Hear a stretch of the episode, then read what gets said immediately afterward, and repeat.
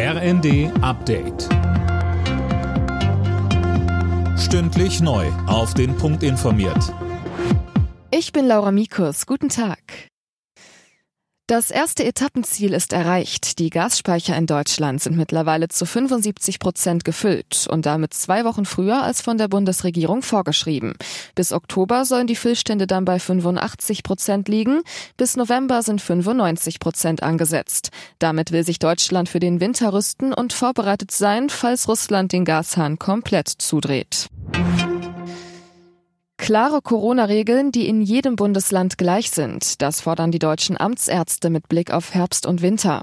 In den Funke-Zeitungen sprach sich Amtsärztechef Niesen für ein Ampelsystem aus. Mehr von Silas Quering. Konkret schlägt er vor, bei einer Corona-Inzidenz unter 500 und weniger als 1000 Covid-Intensivpatienten bundesweit könnte die Ampel grün leuchten. Strengere Maßnahmen seien dann nicht nötig. Legen die Werte darüber, müsse man alarmiert sein, so Niesen. Bundesgesundheitsminister Lauterbach Lauterbach hatte sich zuletzt gegen feste Grenzwerte ausgesprochen und dabei auf die hohe Dunkelziffer bei den Fallzahlen verwiesen.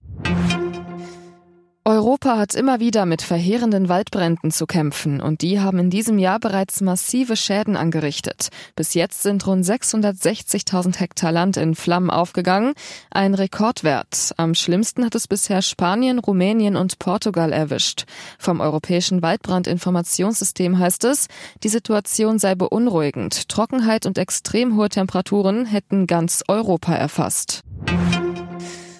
Was ist der Grund für das massenhafte Fischsterben in der Oder? Das versuchen deutsche und polnische Behörden weiter fieberhaft herauszufinden.